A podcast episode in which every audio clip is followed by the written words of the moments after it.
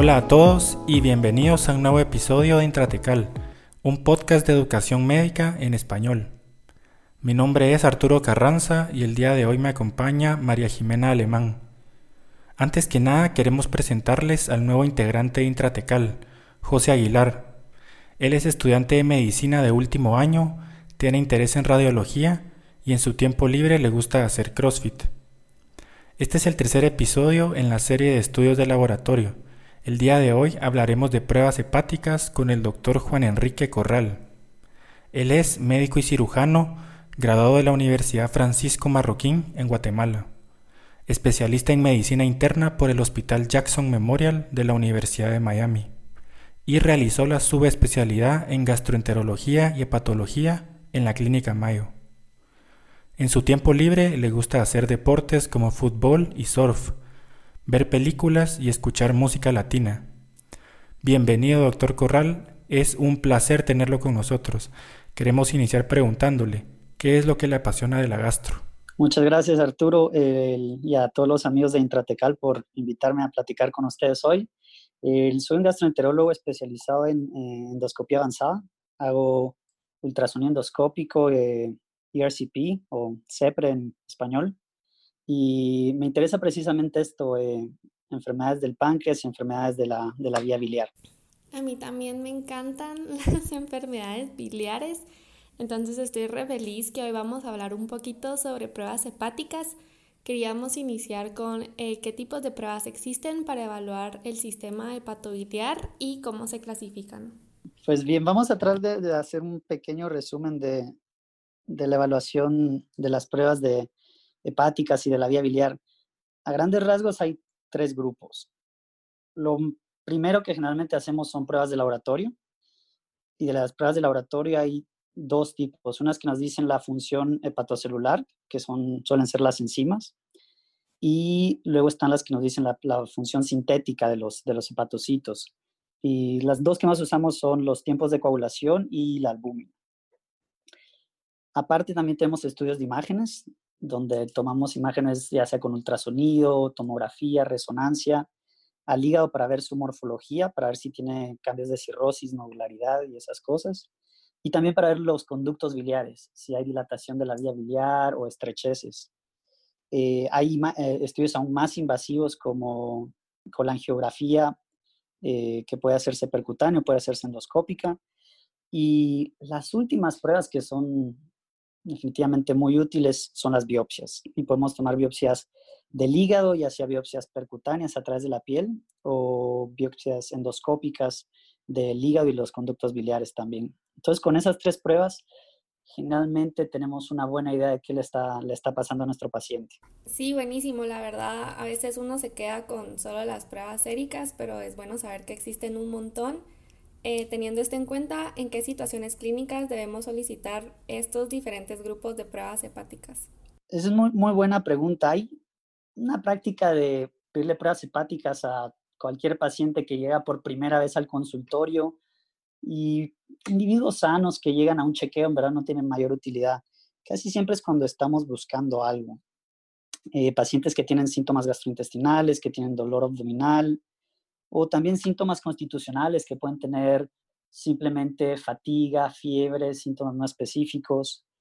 Eh, otra cosa que se está volviendo, que se ha vuelto muy común en los últimos 20, 50 años es el síndrome metabólico, obesidad abdominal y actualmente tenemos una, una, pandemia de hígado graso y esa es otra indicación para, para, investigar un poco más las pruebas hepáticas.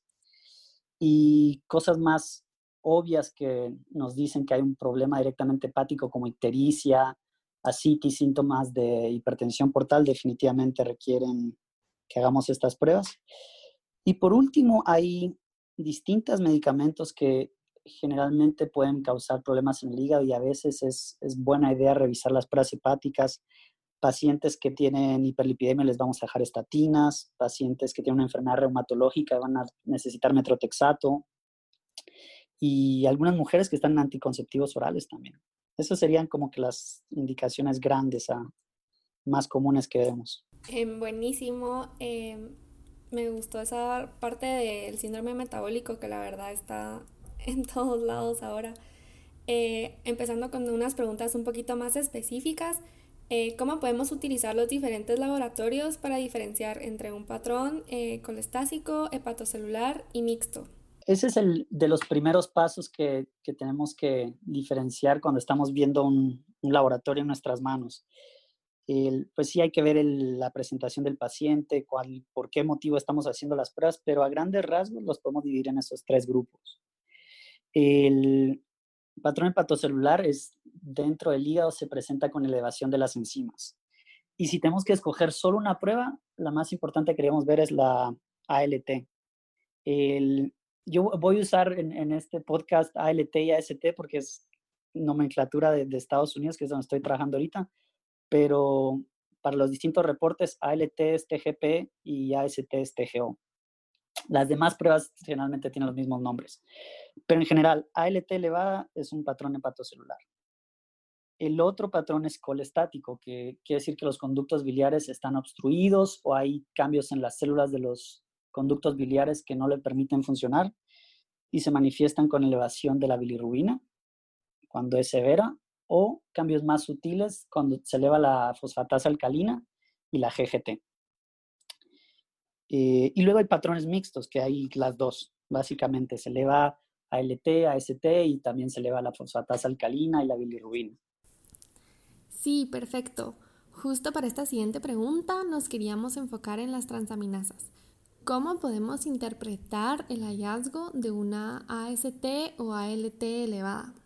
Gracias, María. Sí, tenemos que ver al paciente como completo. Tenemos que ver por qué síntomas viene y luego la severidad de sus síntomas. Y la cronicidad es muy importante. Aquí ver si los problemas del hígado pensamos que es algo agudo que se presentó en los últimos seis meses. Un paciente como tú y yo, sano, que estaba bien y de repente tiene dolor abdominal, está vomitando y le hacemos las pruebas y salen altas. Un paciente que es obeso y que lleva 20 años teniendo sobrepeso o alguien que toma mucho, más de tres bebidas al día por 10 años y se presenta con estos, con estos cambios. Entonces, es una distinción importante, si es agudo o es crónico.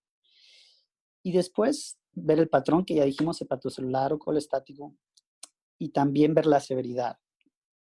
¿Qué tan severo es? En el mundo de las pruebas hepáticas, la severidad no solo se mira en el número siendo tan alto, digamos, si están en 300, 500, eso a veces puede ser, puede confundirnos, pero en general, si está más de tres veces del límite normal, es leve, más de cinco veces del límite normal de nuestro laboratorio, ya nos preocupamos más. Porque es en ese momento en que los pacientes empiezan a tener síntomas de falla hepática.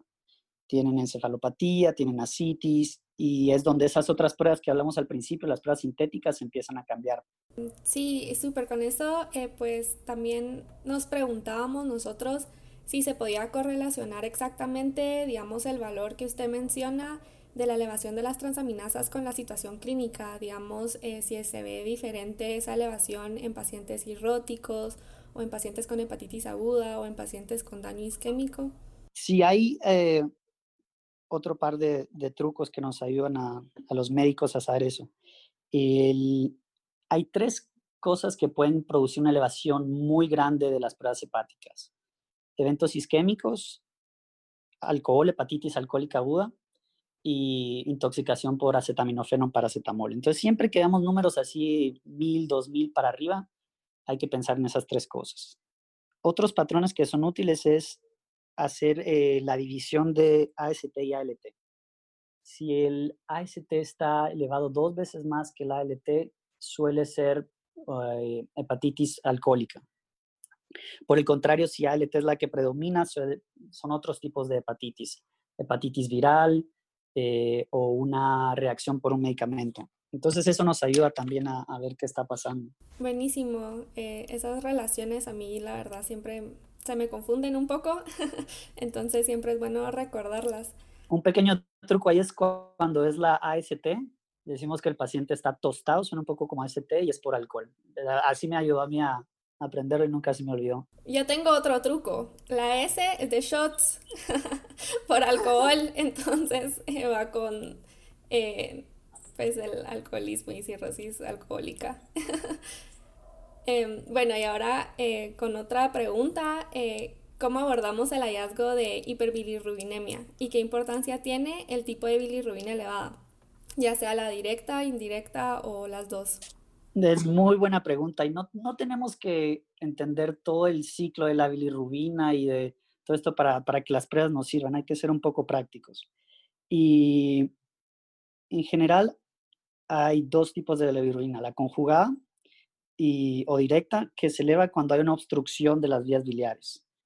Puede ser a nivel de los tubos grandes, una piedra en el conducto biliar, en el colédoco, un cáncer de páncreas que está apretando el, el colédoco y no deja que, la bilis se vacíe al intestino, o dentro del hígado, en las ramitas muy pequeñas y a nivel celular, eh, problemas como sepsis, eh, ciertas cosas hacen que los conductos biliares dejen de funcionar y pueden elevar la bilirruina conjugada. Y para esto es donde sirve hacer todos los estudios de imágenes que hablamos al principio. Un ultrasonido te va a mostrar piedras o te va a mostrar conductos biliares dilatados. Y luego está la otra bilirruina, la bilirruina que se produce cuando se destruyen los eritrocitos y que se queda en, nuestra, en nuestro sistema sanguíneo y aumenta sin llegar a ser conjugada. Y ahí tenemos que pensar en causas hematológicas. Hay muchas causas, pero generalmente tenemos que ver que el paciente no tenga anemia y no esté con un proceso de hemólisis. Eh, a grandes rasgos. Hay una cosa que es relativamente común que pasa desapercibido muchas veces. 5% de la población tiene esta enfermedad que se llama Gilbert, que a veces nos sorprende que estamos viendo en los laboratorios y de la nada un paciente sano como tú y como yo tiene una bilirrubina de 2, 3 y no tiene nada más. Y confunde a mucha gente, pero en verdad solo es una mutación genética que hace que mantengan elevada la bilirrubina conjugada. Qué buen dato, la verdad, porque uno siempre piensa que todas esas enfermedades son raras y se le olvida que pues Gilbert es un poco la excepción y es más común. Em, y bueno, eh, conjunto con estos exámenes, normalmente pedimos pues la fosfatasa alcalina y la gamma transferasa o FA-IgGT, como le decimos normalmente. ¿En qué situaciones eh, podemos verlas elevadas? ¿Qué información nos da? ¿Y existe alguna situación en donde solo una se ve elevada o siempre van juntas? Sí, me, me encanta esa pregunta porque ya, ya viene con truco. El, generalmente viene enfermedad biliar obstructiva te eleva las dos enzimas, te eleva la fosfatasa alcalina, te eleva la, la GGT y uno asocia colestasis inmediatamente. Y lo mismo, conductos grandes de extrahepáticos o conductos pequeños dentro, dentro del hígado. Pero hay que saber que hay condiciones fisiológicas que elevan estas enzimas. El, embarazo eleva la fosfatasa alcalina. Generalmente es en el tercer trimestre y todas las demás eh, pruebas hepáticas son normales. Si uno mira eso con pruebas hepáticas normales elevadas, en el tercer trimestre hay que pensar en otras enfermedades como gel, preeclampsia y ese grupo de enfermedades. Pero fosfatasa alcalina elevada en una embarazada en el tercer trimestre puede ser fisiológico. Eh, fosfatasa alcalina hay en el hueso y enfermedades como eh, Paget pueden causar elevación de fosfatasa alcalina y cáncer que ha metastatizado a hígado o hueso puede elevarlo también. Los más comunes son mama y próstata. Y la, otra enzima, la GGT, también es de los conductos biliares, pero se eleva en, infarto y en, trastornos isquémicos. a diferencia de la fosfatasa alcalina, en el embarazo suele estar normal en todos los trimestres. Sí, iba con un pequeño truco esa pregunta, pero así no se nos olvida nunca. Moviéndonos a otro grupo de pruebas, esas pruebas sintéticas que usted mencionó al principio, ¿qué información nos proporciona la albúmina y los tiempos de coagulación en el contexto de una enfermedad hepática? Estas pruebas son más importantes porque son, nos dicen que aparte de haber inflamación en el hepatocito, ya no se da abasto para cumplir las funciones fisiológicas del cuerpo. Y generalmente van asociadas a fallo hepático agudo y son, cuando uno mira estas pruebas elevadas, son signos de alarma que el paciente puede compensarse, puede empezar a tener problemas de hipertensión portal, puede tener eh, encefalitis, asitis y, está propenso a tener sangrado digestivo, eh, sangrado de todo tipo.